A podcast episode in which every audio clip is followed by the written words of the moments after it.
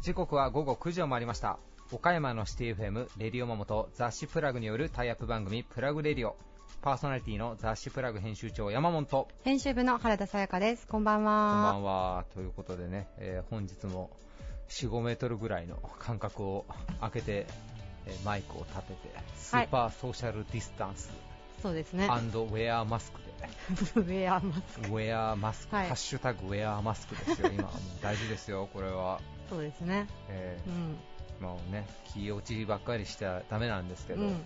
コンテイジョンって映画知ってます、あ、知ってます、知ってます。見ました？山本くんが言ってた。まだ見てないです。えー2011年にね公開されたまあ本当にアメリカのスリラー映画でうんうんうん感染症の脅威とパニックを描く映画なんですけども、はい。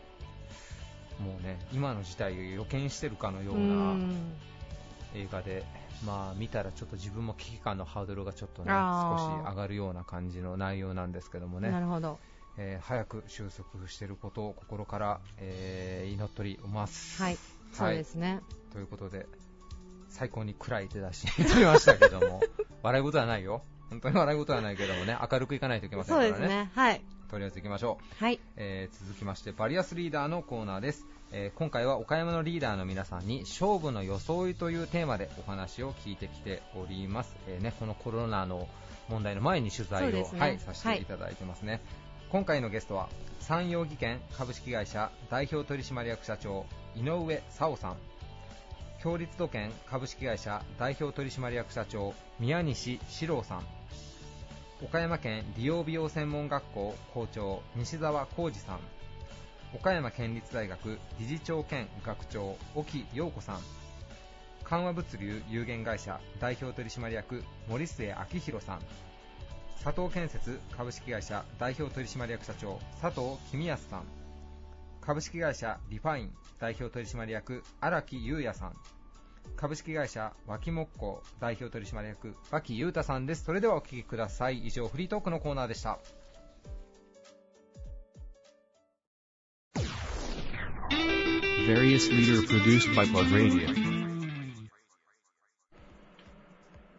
水と空気を管理する企業として、高い技術力で設備工事の設計から施工までを手掛ける、山陽技研株式会社代表取締役社長、井上勲さんです。よろしくお願いいたします。よろしくお願いいたします。早速なんですが、今回のテーマ、はい勝負の装いということで、皆様に伺っておりまして、社長にとって勝負の装い、どんな言葉を挙げていただけますでしょうか？はい。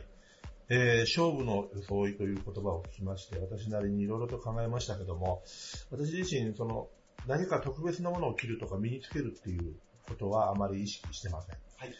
それよりも、お勝負の時、ここぞお願いする時には、まず、えー自分の考え方、お客さんへの提案をシンプルに一度考え直そう。そして、えー私どもを選んでいただくお客様にとって、選んでいただくことがお客様の何の利益になるかということを冷静に考えよはい。うと常に思っています。その勝負のタイミングでは、その思考を常にあの考えられながらはい勝負に挑むということですよね。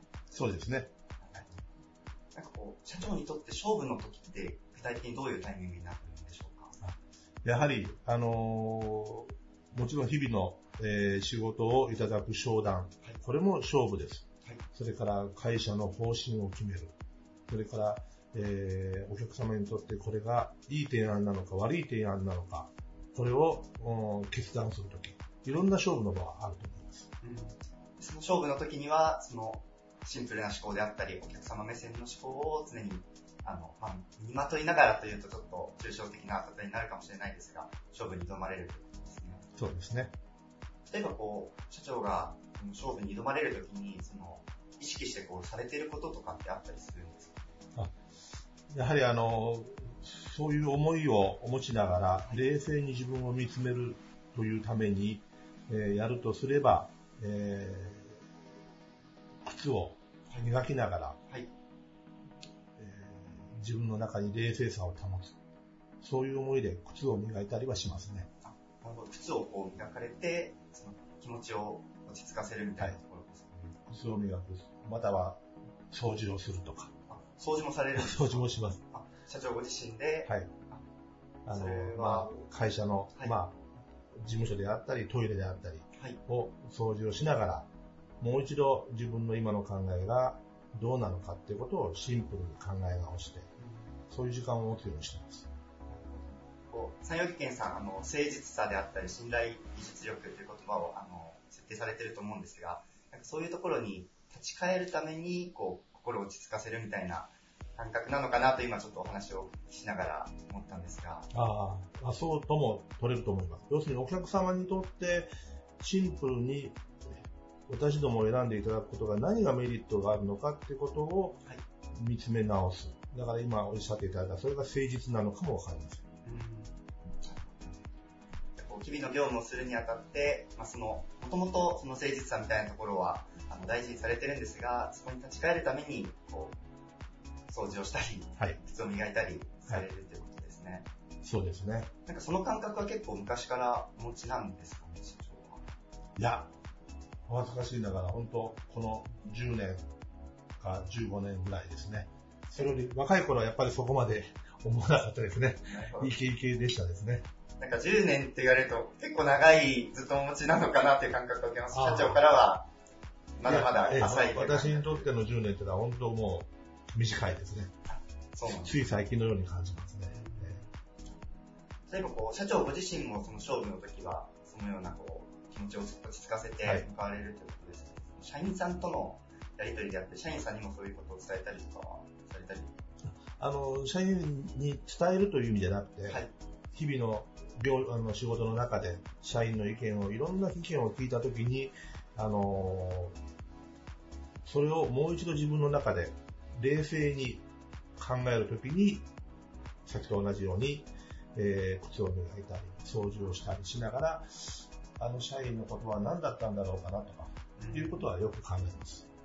なるほどですね。はい自分と向き合うために、その、冷静な時間を作る。あ、そうですね。はい。そういう意味ですね。なるほどはい。あの、今日、こう、靴磨きのセットも、あの、具体的に持ってきていただいて、あの見せていただいたんですけど、やはりその時間こそが、こう、まあ、勝負に向かうための、その勝負に向かう前の、こう、気持ちを整える時間ですね。そうですね。はい。ありがとうございます。あの、大変勉強になりました。あ、ありがとうございます。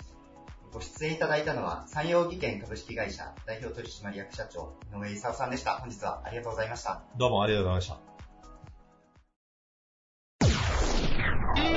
Various leader produced by Plug Radio.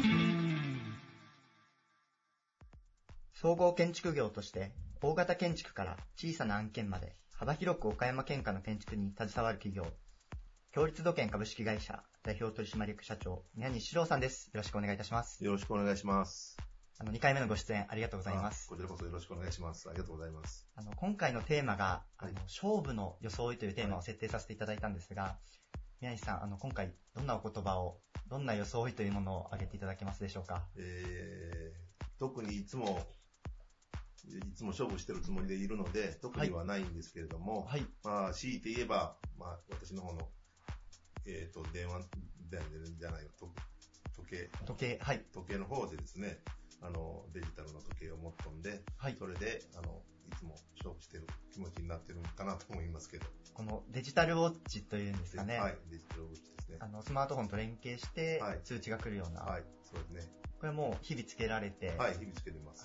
なるほどですね。これ、いつ頃からつけられ始めたかとかって、もう3年ぐらいになると思いますけど、あ、なるほどですね。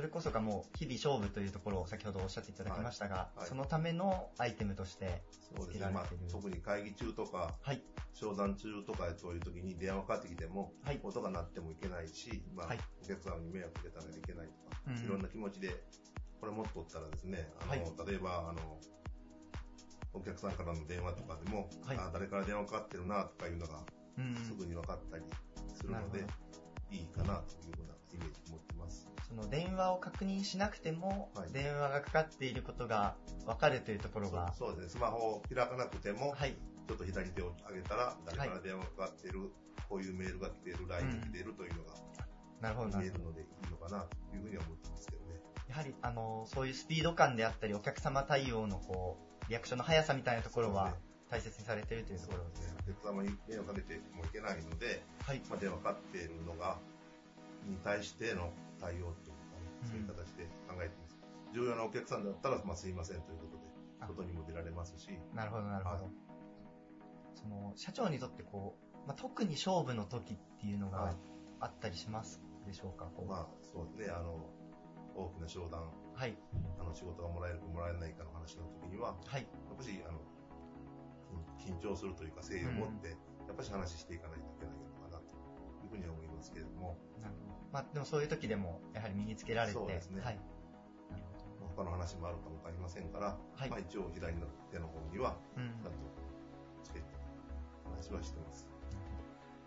まあ、日々が勝負ということなんですけど、社長ご自身もやはりこう、最前線に立たれてはいされることも多いんですかね？もう、やっぱしトップ営業言ったらおかしいんですけども、はいやっぱし一番問題になるとこ、気になるところに関しては、絶対に私の方も動かし、動いて、はい。あの、話を聞いているというような形になっていると思います。その感覚はやはりこう、社員さんも共有されてというか、目標立度研さんとして、スピード感みたいなそうですね、スピード感を持って、すぐ対応するようには、まあ、社員の方にも話をして持っていってますので、うんうん対応は素早いということで、なるほど。はい。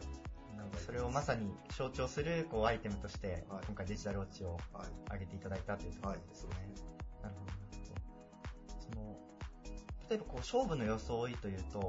こう、まあ、例えば、あの、若い学生さんとかが、はい。あの、就職活動とかでこう、はい。今着られる服とかが、あの、リクルートスーツなのか、もっと個性を出した方がいいのかみたいな、こう、話題もあったりするかと思うんですが、やはり、あの、そういうところでも、その、スピード感みたいなところは、誰でも大切にした方がいいみたいな考えはあったりするんですか、そうですね。まあ、学生さんだったら、まあ、まあ、学生服とかいろいろありますけど、はい。やっぱり服装だけではなしに、やっぱし髪の毛とかうんの、いいようにしてるとか、はい。中途半端な格好ではやっぱしいけないのじゃないかなとは思いますけど。なるほど。ただただこう、型にはまってきているだけではなく、そねはい。その髪型であったり、そうですね。その清潔感みたいな清潔感が必要じゃないかなというふうに思います。なるほどあの結構リスナーの方々もあの幅広く聞かれてると思うので、あのそのあたりのご意見あのお伺いできてあの大変今回勉強になりました。ありがとうございます。えーご出演いただいたのは、共立土建株式会社代表取締役社長、宮西志郎さんでした。ありがとうございました。ありがとうございました。Various leader produced by Plug Radio. 充実した設備と実質的なカリキュラムで岡山の美容師利用師を育成する専門学校岡山県利用美容専門学校校長西澤浩二さんです。よろしくお願いいたします。よろしくお願いします。早速なんですが今回のテーマ、えー勝負の装いということでお伺いしたいんですがあのまあこう利用美容というとあの人の見た目にもかなり関わってくるところかと思っているんですがあの西澤校長にとってこう勝負の装いとして身につけられているもの例えばどんなものがありますでしょうか？えっとですね、まあ、あの、私が勝負と感じるのは、あの、まあ、いろいろ2種類はあるんですけども、はい。あの、まあ、こういう仕事柄の高校生とはい。会う時も多いんですけども、はい。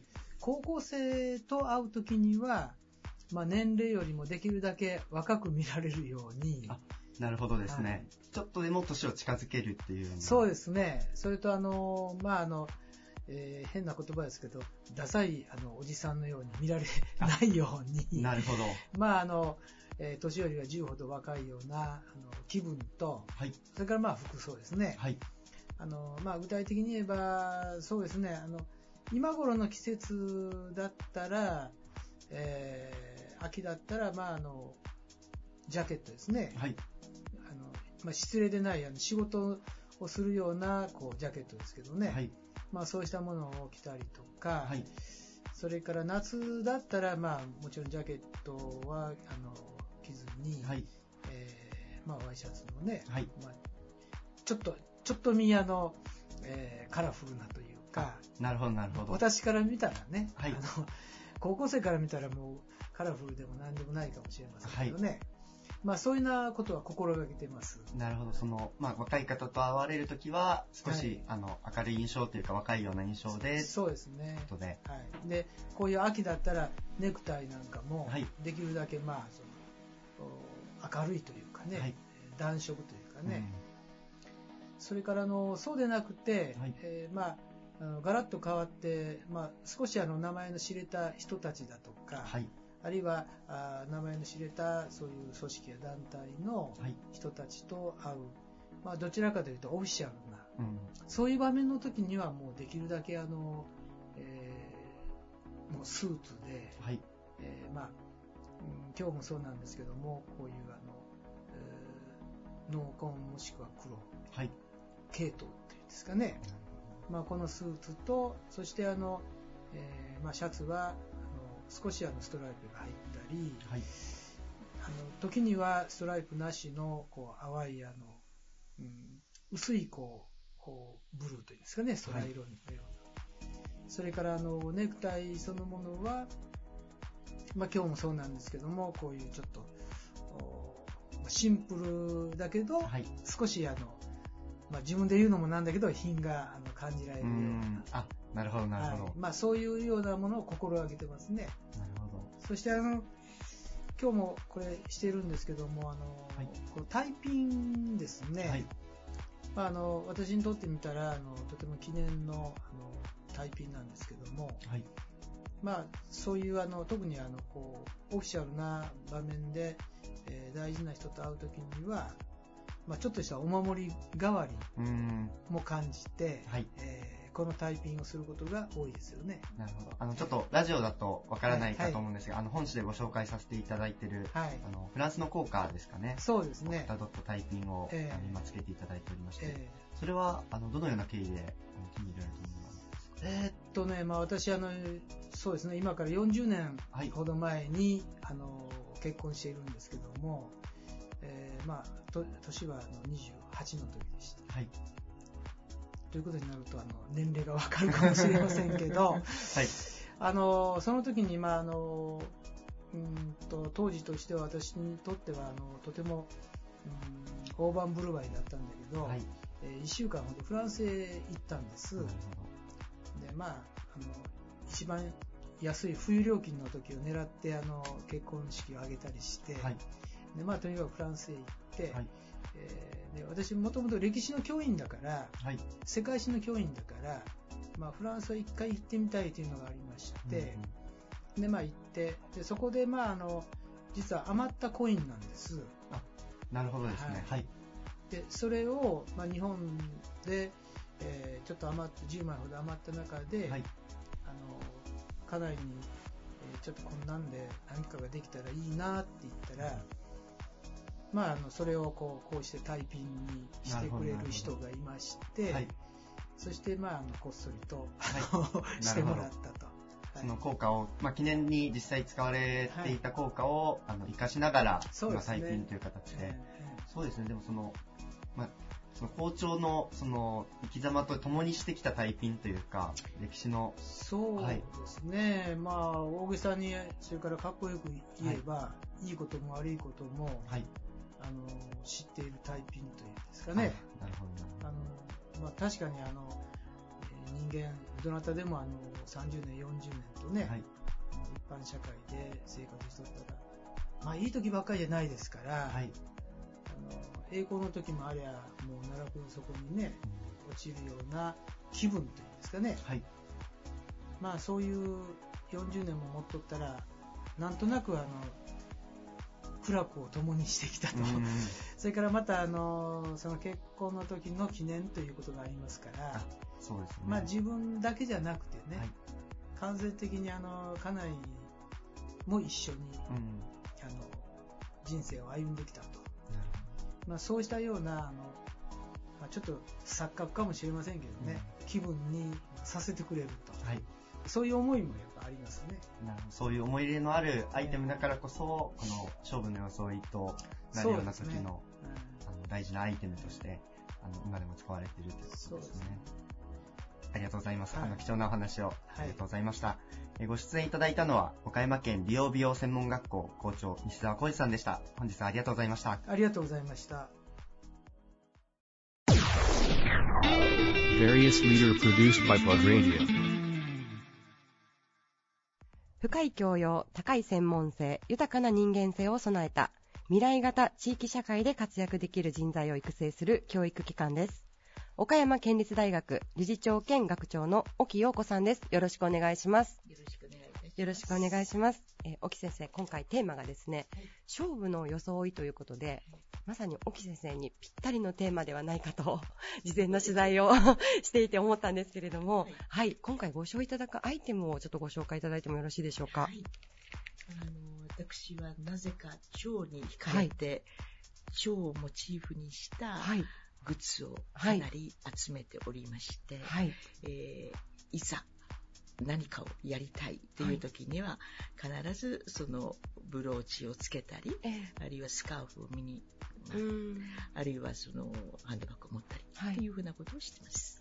あの、今日もですね、すごく素敵なブローチをつけていただいてるんですけれども、ありがとうございます。そちらもあの、蝶をモチーフにしたもので、あともう先ほどちょっと、女性陣でわーわー言って拝見したんですけれども、すごくたくさんのこう、本当にいろんな色合いの蝶のブローチですね、見せていただいて、先生、これはもうかなり以前から蝶というものを意識してコレクトされてきたんでしょうか？おっしゃる通りです。はいもう私の学生時代からですね、あの、蝶のデザインっていうのが気になって、はい素敵だなと思うものは、ぼつぼつコレクションとして買い求めてきたというものです。なるほど。はい。今日見せていただいたあのスカーフ、もう大学生の時からお持ちだったというふうに。そうなんですよ。はい。あの、色とね、はいやはり、その、デザイン、はいやはり森花江だなっていうね、うんうんこれが気に入りましてね、はいで、またこの色合いも、おいろんな洋服にすごくこうアピールできる、はいうんっていうことで、もう大好きで、ずっと身につけてます。あ、そうなんですね。とてもあの、綺麗な状態で、ずっと長いこと使っていらっしゃるんですね。大切に。はい。本当にあの、大切にされてきたっていうのがもう手に取っただけですごく伝わってきました、先生。あの後に、あれよりかいいものが、まだ手に入っておりませんので、大事に使わないと。そうなんですね。それだけ気に入ったんですね。そうなんです。もうでも先生のお話を伺ってると、かなりこう長い期間、もうあの先生の半生を超えて、蝶と共に生きてきたと言っても過言ではないんじゃないでしょうか。はい、はい、おっしゃる通りですね。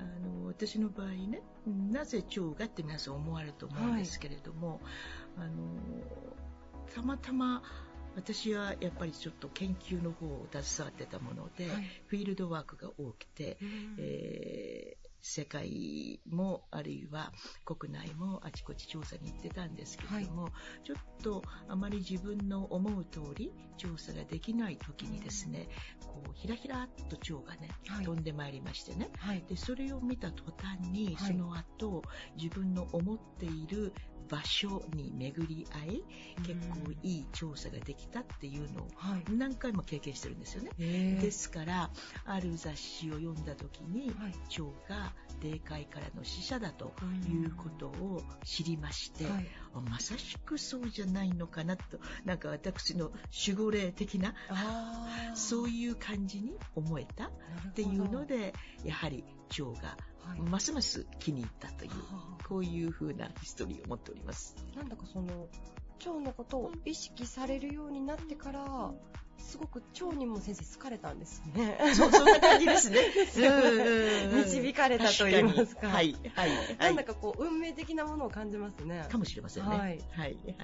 でもその、蝶がその霊界からの使者というのは、私今日初めて伺ったんですけれども。あそうですか。結構その、そういう、その神秘的な意味合いが、蝶にはあるんでしょうか、モチーフとして。うん私もね、その辺のとこもう少し詳しくね、はい調べたいと思ってるんですが、ねちょっと時間がなくてね、はい残念ながらできてはいないんですけれども、ただまあ、あの、そういう説があるということは間違いないんじゃないかなっては思ってますけどもね。はい。また調べておきます。あありがとうございます。私も勉強しておきます。はい。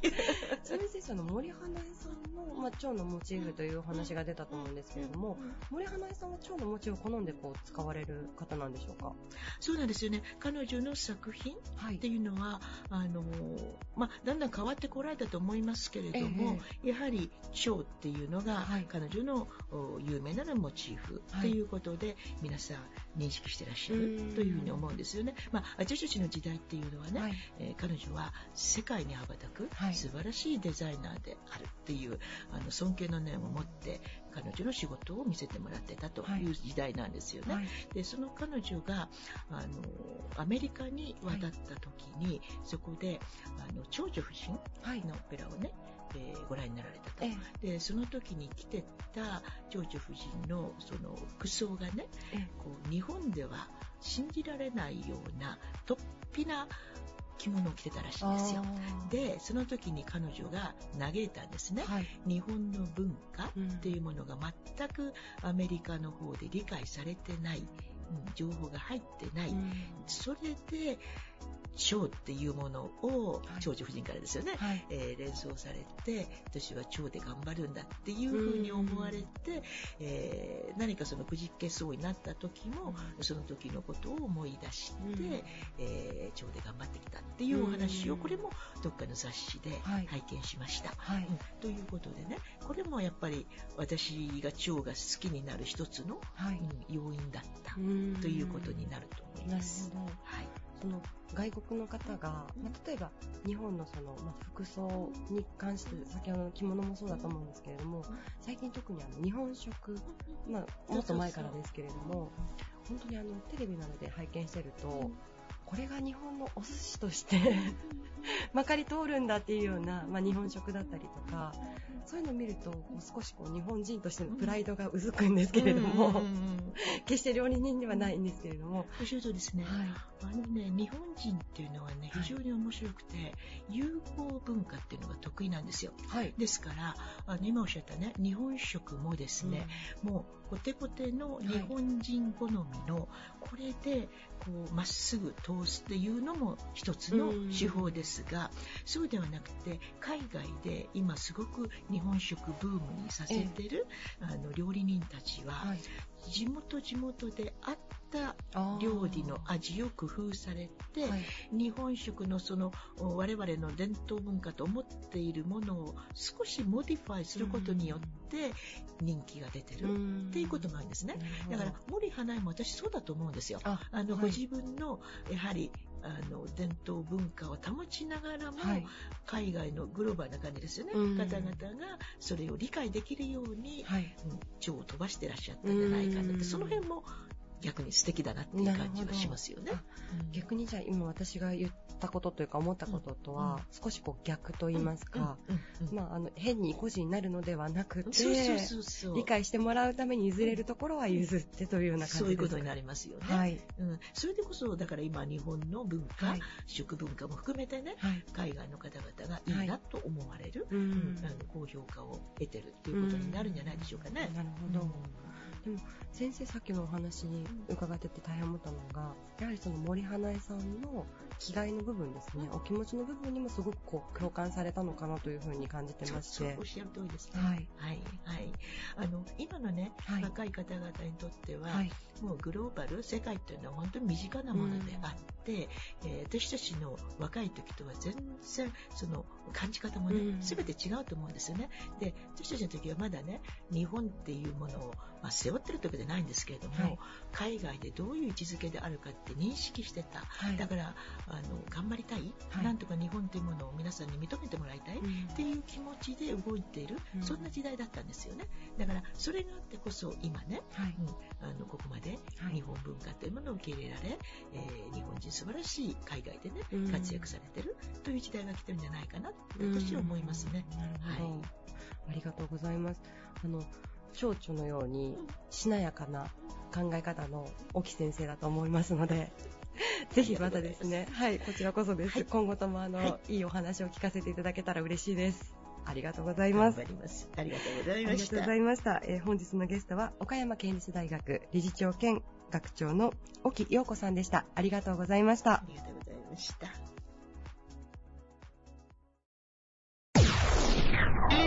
various leader produced by Bug Radio 岡山で一番前向きな物流会社をコンセプトに掲げ、どのようなオーダーにも最善策で対応する企業、緩和物流有限会社代表取締役、森末明宏さんです。よろしくお願いいたします。よろしくお願いします。今回もご出演ありがとうございます。どうもないです。早速なんですが、あの、今回のテーマ、勝負の装いということで皆様にお伺いしておりまして、はい。えー社長にとって勝負の装い、どんな言葉を挙げていただけますでしょうか？まあ、勝負の装いっていうかまあ、毎日の、はい。まあ、勝負は、毎日が勝負だと思ってるんで、はい。その、身につけられてるものが。そう、身につけられてるものが、はい。あのちなみに何でしょうか？ちなみにパンツを一番最初に履くでしょ、はい間って。で、それを、あの、ずっと同じブランドのはい。ものを身につけて、身につけてるようにしてますね。そこがこう、日々のこだわりのポイントっていうところ、そうですね、あの、もう、僕、場所によっはいて、装いって変わるじゃないですか。はい。何を着るかみたいな。そうです。で、そうであってもなんかこう、結構派手なパンツを履かせていただいてるんですけど、なんかその遊び心というか、余裕を忘れないような気持ちを持って、はい。履けて、その柄が楽しめるような、はい。そんなパンツなんですけど、ぜひあの本誌でも見ていただきたいんですが、はい。あの今回ご紹介させてもらえもらっているのが、あのすごくこう柄のついた絵柄のついた。結構ド派手なイメージで、はい。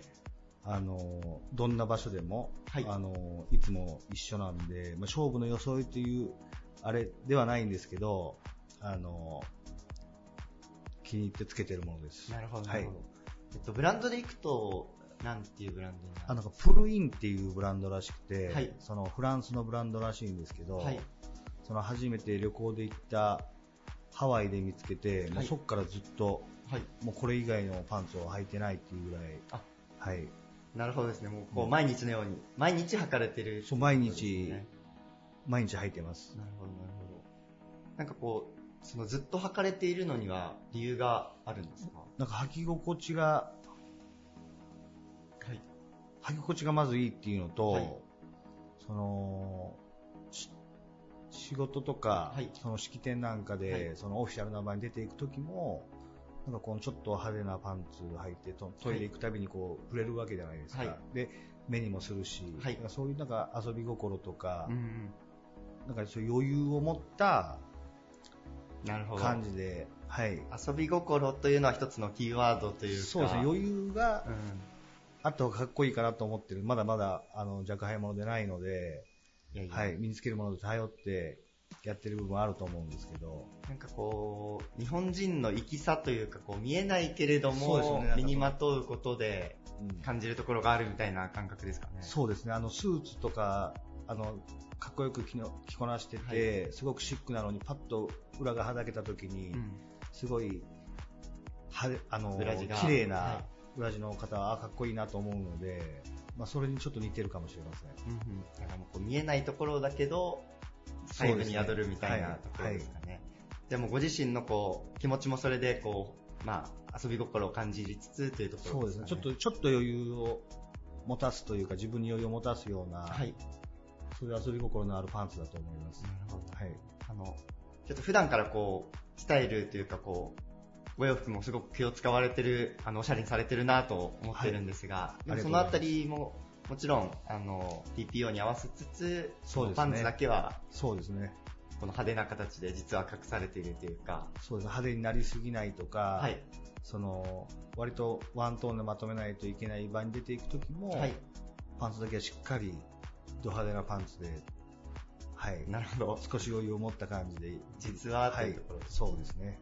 これカミングアウトされたというか、はい他で話されたこととかってありますか、うーん、こあのーまあ、このパンツいいですよっていう話は僕何人かにはしたことあると思います。ああ、なるほど、はいなるほど。いや、今回、あの、本誌でもご紹介させていただくので、ねそういう気持ちを持たれながら、普段過ごされてるなというところが、あの、皆様に伝わる記事になるかなと思います。すいません。いやいやいや。はい。あの、ちょっと話は変わるんですが、その、物流業界とか、会社の方でこう、服装、装いってなると、なんかこう、大事にされてることとか、制服の流れとかってあったりしますか？制服の流れというか、はい。その、今時のなんかシルエットとか着ていて、気持ちいいものをその従業員に選んでもらおうと思って、はい。何年か前に公募制にして、公募制に。はい、はい。あのそう従業員さん。従業員さん従業員が選ぶという形でやったんですけど、はい。割と多くの票が集まったのですぐ採択したんですけど、はい。あの割とごご好評いただいててうん、その伸縮性のある、はい。あのフェイクのデニムみたいな、なるほど。はい、おしゃれですね。割とシルエットの綺麗な感感じの制服をあの採用してるんですけど、じゃあこう何パターンかこう、まあ、候補を挙げられて、そうですね。の中から従業員さんにご相談されながらはい。選んでいただいた、選んだそうですね、あのこう、まあ、我々運送会社自体はたくさんあるんで、はい。まあ、その制服で個性を出そうというわけではないんですけど、そのもう選ぶという行為行為が、うん。なんかあのトップダウンではなしに、その全員で採択したあの今、ユニフォームなので、うん。みんなそれぞれに思い入れはあると思います。自分たちの意見も踏まえた上で、はい。あの選ばれたユニフォームを身につけて働くというそうですね。形を、まあ、取られたということですね。じゃあそういう、まあ、予想を身にまとめながら、あの社員さんはあの制服を着ながら、社長はパンツを履かれながら、そうですねそうですね働かれてるっていうことですね。ありがとうございます。あの、ちょっとそのお話を聞いて僕もすごくこのパンツ欲しくなったので、ぜひ、ちょっと入手はい経路を探してみたいと思っております。はいよろしくお願いしますありがとうございます。えーご出演いただいたのは、緩和緩和物流有限会社代表取締役、森瀬明宏さんでした。ありがとうございました。ありがとうございました。Various leader produced by Plug Radio. 建築家と建てる高性能な家、ベルホームでも知られる、創業67年を迎える街づくり企業。問屋町テラスにカイルアハウスカフェも開店しています。佐藤建設株式会社、代表取締役社長の佐藤公康さんです。よろしくお願いします。よろしくお願いします。お願いします。えー佐藤社長、今回テーマがですね、勝負の装いということで、今日もちょっと身につけていただいてるんですけれども、ご紹介いただいてよろしいでしょうか？あ、この服装はい、そうですね。あの、佐藤社長の考えられる勝負の装い。あのーまあ、特段、その服っていうことに関して、こだわりというか、はい。こだわりは割とあるんですけど。はいはいありますよね ありますですよねありますありますよただ、その、これ、勝負だからこれを絶対つけてくとかっていうのは今のところなくて、はいまあその、自分の今持ってる手持ちの中から、うん。まあその、一番小綺麗な、はい。小綺麗なものを選んで 着ていくようにはしてますね。い。や、でも本当にまあ皆さんお写真見ていただいたらわかると思うんですけど、結構いつお会いしても、こう、スリーピースでしっかりスーツも合わせられてたりとか、で夏は割とこう、素材が面白いうん。ジャケットを着られたりとかで、すごいおしゃれだなといつも思って拝見してるんですけど、はい。なんかこう、今日はシャツに、グッドラックっていう文字がはいありますよね。はいはいこれはなんか、オーダーなんですかね？そう、これはオーダーですあね。シャツ、はい、オーダーですね。その言葉に、こう社社長がちょっと惹かれてるというか、そうですね。その言葉を大事にさこの言葉、まあ、そういうのは最近の話なんですけど。あそうなんですか？はいね昔からとかじゃなくて、はい。ちょっと、あのーそのシャツの、シャツというかジャケットのポケットにいるチーフがあるじゃないですか。はいまあ今ちょっと手元にあるんですけど、はいそれ、ちょっとももらい物で、うんうんこのチーフ、テントウムシがこう書いてあるようなはい。チーフで可愛らしい。可愛いうんで、こうふと見た瞬間に、はいグッドラックって書いてあったんですよね。で、テントウムシ、調べたらテントウムシってそういう幸運の虫みたいな感じで、そうなんですね。まあそういうのを見てから、なん、なんていうんですかね、割とこう、大事な場所というか、はいなんか弦を担ぐような感じではい。つけていくような感じになって。ただまあ、色味がちょっと派手なんで、派手なんで。派手なんで、まあその、場所によってはなかなかつけていきづらかったりする部分もあったり、でもそれただポケットに入れておくだけっていうのもうん。もったいないなっていうので、ただ言葉がすごいこう気に入ってて、はい。で、シャツにあ、なるほど。入。れときました。あ、じゃあ、こう、これはちょっと、まあ、派手なんで、常には着れないけど、まあ、シャツだったら、どこにでもということで。結構その、験担ぎみたいなのは大事にされてるんですか？しますねうんうん。験担ぎはしますね。それは昔から、そう、あの、はい大事な場面では何かしら、はい。こう、こう、こうギュッとするような、こうなんかあった時に、なんかあった時にこうギュッとこうするようなものはつけていったり、なん持っていったりしま すね。します、します。あ、じゃあもうその昔からっていうのは、ビジネス、ビジネスマンになる前なる前からしますねあ、それこそあの、アメフトの、時こもう、、大事な試合とか。もうやってましたね。はい。やってました。どんなものを今までこう、やられてきたんですか？その学生の時は、はいその、まあまあ、これはその伝統とまでいかないんですけど、うんうん僕が2年生ぐらいから始まったことで、その年の4年生はい。が、こう、あの、小さいこのユニフォームの。小さいユニフォーム？小さいユニフォームのこの中にこうフェルトを入れた、こうなんでモコモコしたマスコットこのマスコットみみたいなやつを作ってくれるんへですよー。で、その中に手紙みたいなやつがえ入ってて。すごい。で、まあ、それをこう、あの、まあ大事な時に読んで、はいはいあのこうブチって破って読んで、な涙をするみたいな、まあ、そういうのがあるんですけど、まあ、そすごいれでね、ですね。まあ、あの、綿を抜いて、はい。それをこの、アメフトの要は、あのショルダーって言うんですけど、はいこの服の下に着る、はいロゴですね、あれにこう貼り付けてたりしました。あー、なるほど。もう本当に完全にお守りですよね。お守りですね。えそれは4年生が2年生に作ってそう4年生がそのあげるんですか？3年生、2年生、1年全員分作るんですえ、すごくないですか、それ？で、まあ、てなんか一つずつなんか手紙というか、はい、メッセージメッセージが書いてあるんですけど、すごいですね、それ。え、もう本当にあの神社とかのお守りにも、あのお守りの中身になんか紙入ってますよね。まあお札じゃないですけど、本当になんかそれそういうの、それのこう、まあ、流れだと思う。あ、なるほど。まあ、ただ、開けてもいいよっていうのは。おー、確かに。ビリビリビリっと破いて。でも破いた後にまた大事にして。またそれはまあまあ中身次第ではうんちゃんとしまっておいたり、はい、はい。まあ、中身によっては、はい。ね、ちょっとどっか行ったり。どうぞどういうことですか？そんな差別するんですか？いやいや、ね。頑張れとしか書いてなかったらちょっと寂しいじゃないですか。あ、そうですね。あんまり印象残ってなかったですね。え、じゃあ、佐藤社長も4年生の時は、それ、後輩の方にされたんです書きか、めちゃくちゃ大変じゃなかったですか？いやいや、そんなに、まあ4年生も4年生、だから1人はい5、6枚ぐらいですおよね。ー。だし、まあその自分がね、その思いがあるような子たちには自分たち書きたいっていうのもあるんで、え、あの、書きますよね印象に残ってる言葉とかありますか？今までもらったそのお手紙の中で。まあ、むちゃくちゃ、うんむちゃくちゃその部活上では仲がはい。悪かったはい、はい。人から手紙が入った時はちょっと泣きそうになりましたけどね。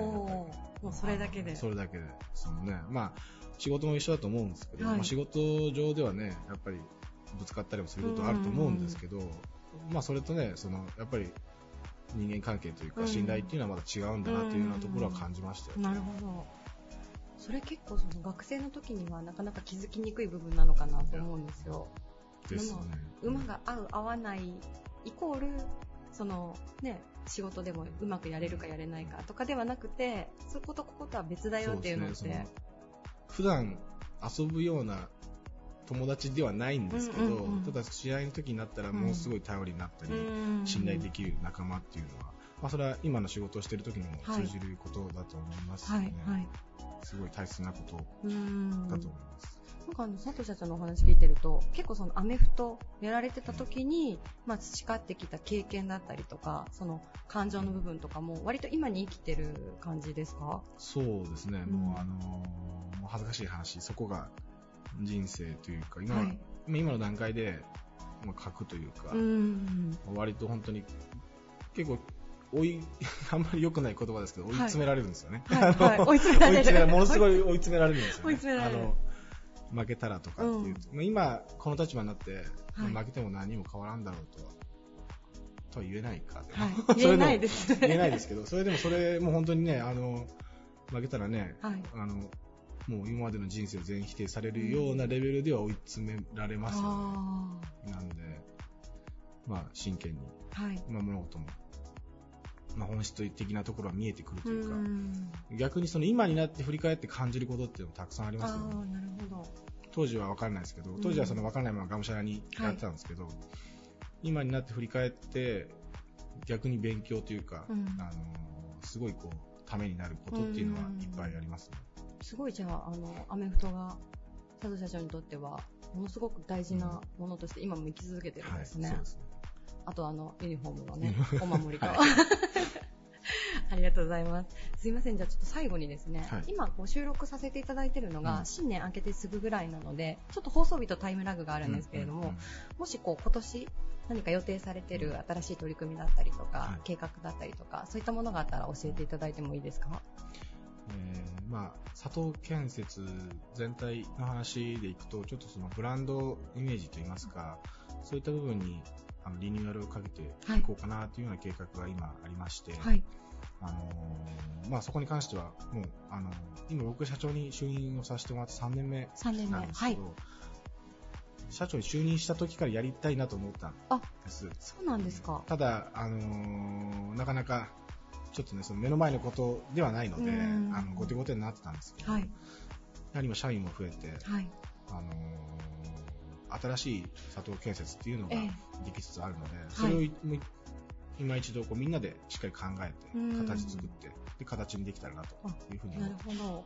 じゃあ、こう、ブランディングというか、まあ、中身の部分を、もうちょっと今年は、また新たな刷新といいますか、もちろん全てなくすわけではないと思うんですけれども、今まで培ってきたものをベースに、また新しいステップにみたいな感じですかね。そうですね。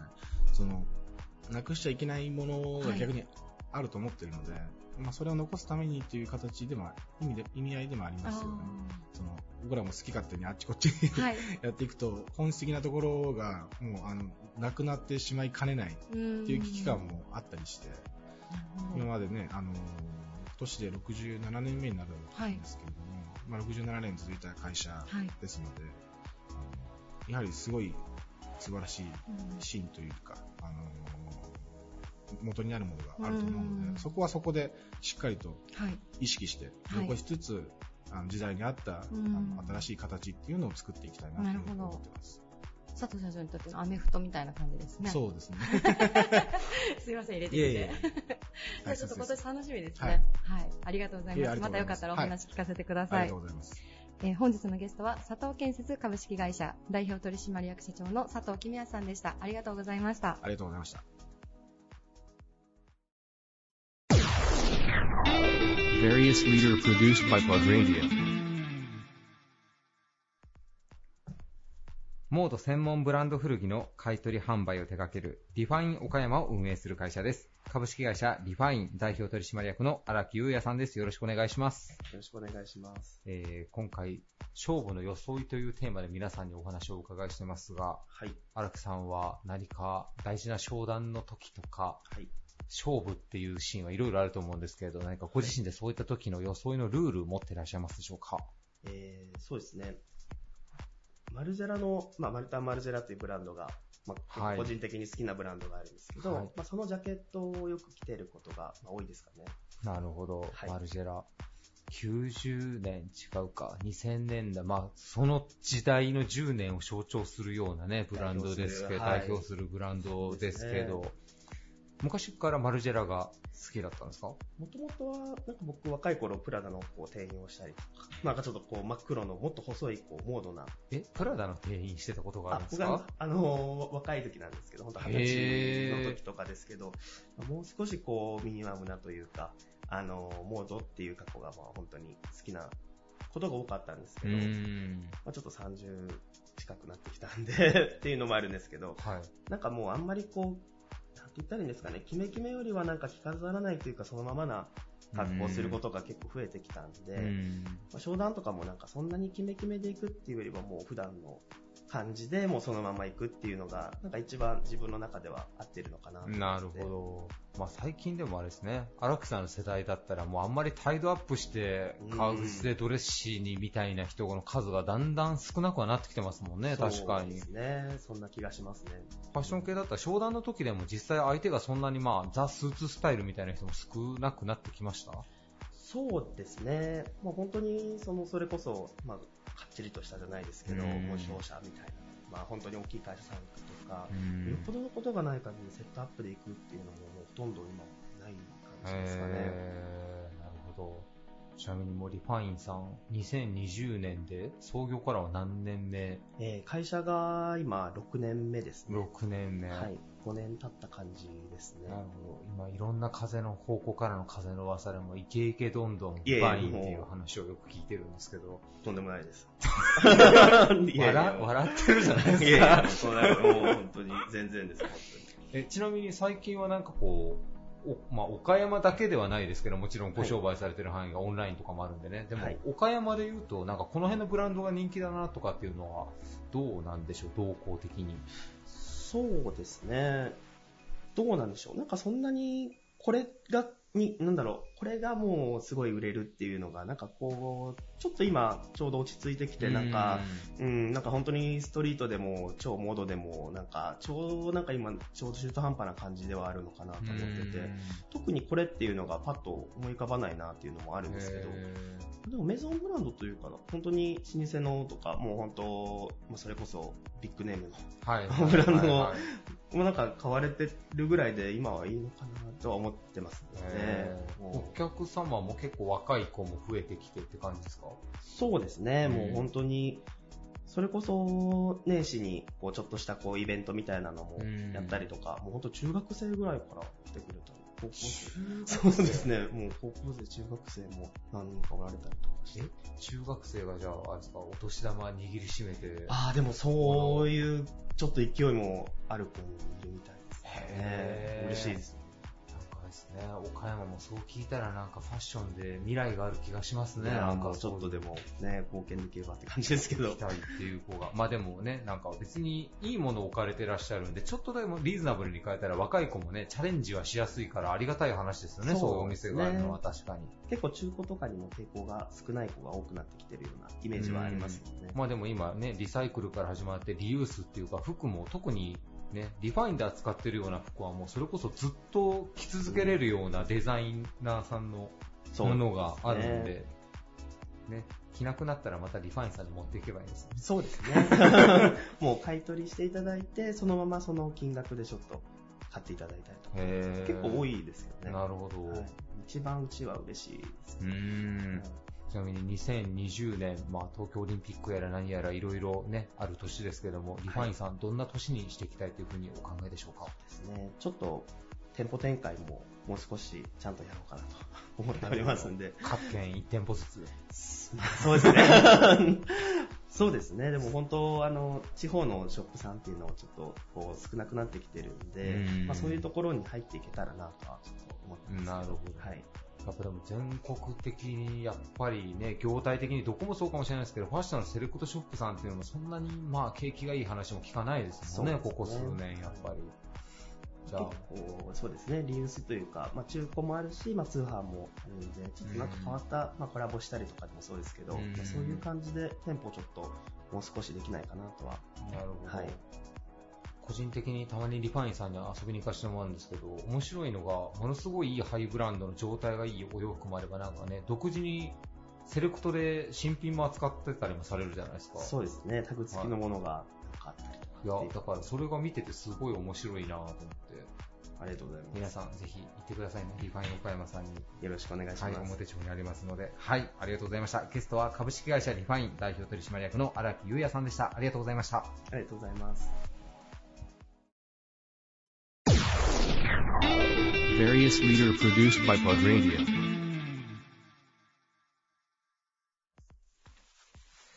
人気ブランドのモモナチュラルのほか、オリジナル家具の製造販売を手掛ける企業、株式会社脇木工代表取締役の脇優太さんです。よろしくお願いします。よろしくお願いします。えー今回勝負の装いというテーマで皆さんにお話をお伺いしてるんですけども、脇さんの勝負の装いといえば、えーズバリ何でしょうかえっ、と、私の勝負の装い、まあ、勝負の装いっていうより、あの、日頃から、えー自分に気合を入れるために、えーは、やはり頭に巻くタオルと、はい。その上につけるサングラスですね。その上につけるサングラス。はい。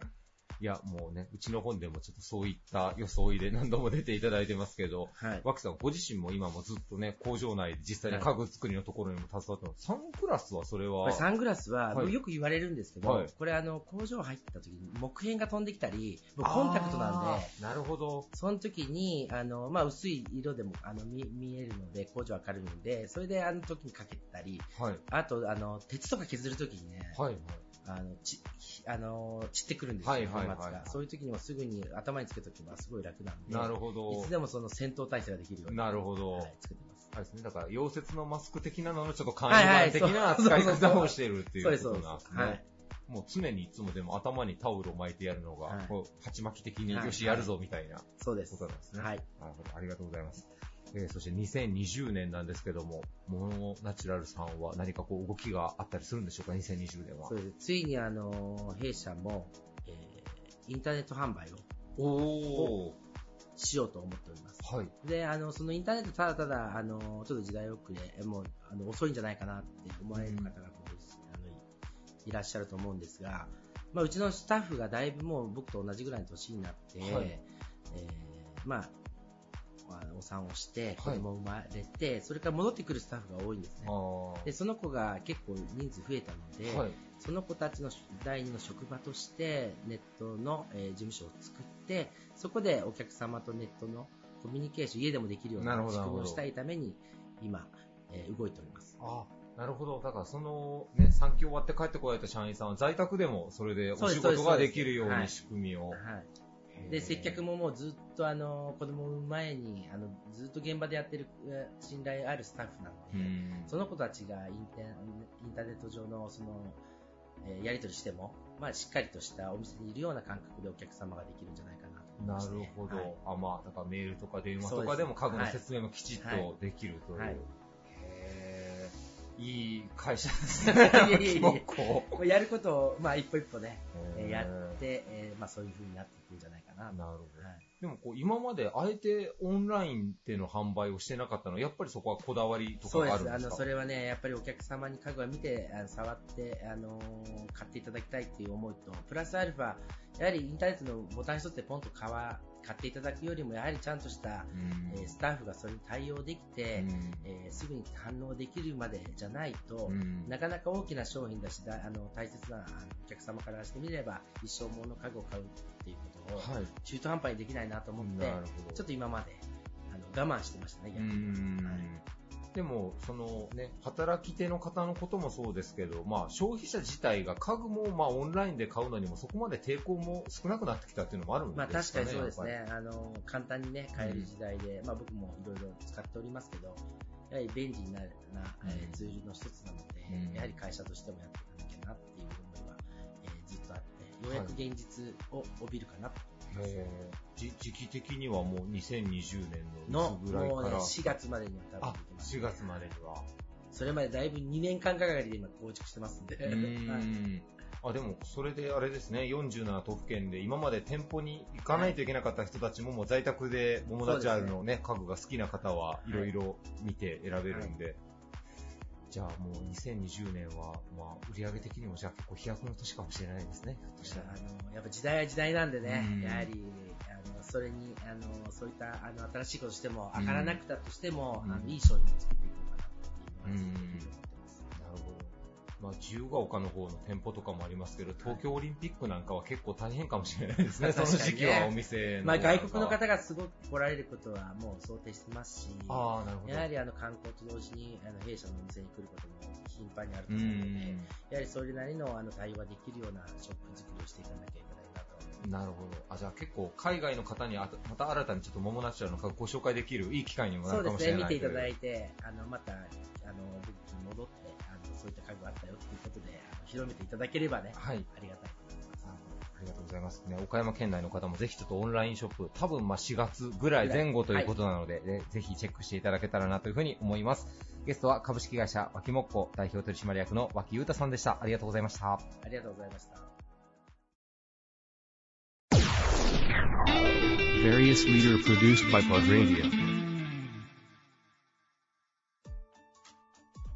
This radio produced by Okayama Premium Magazine Plug. See you next week.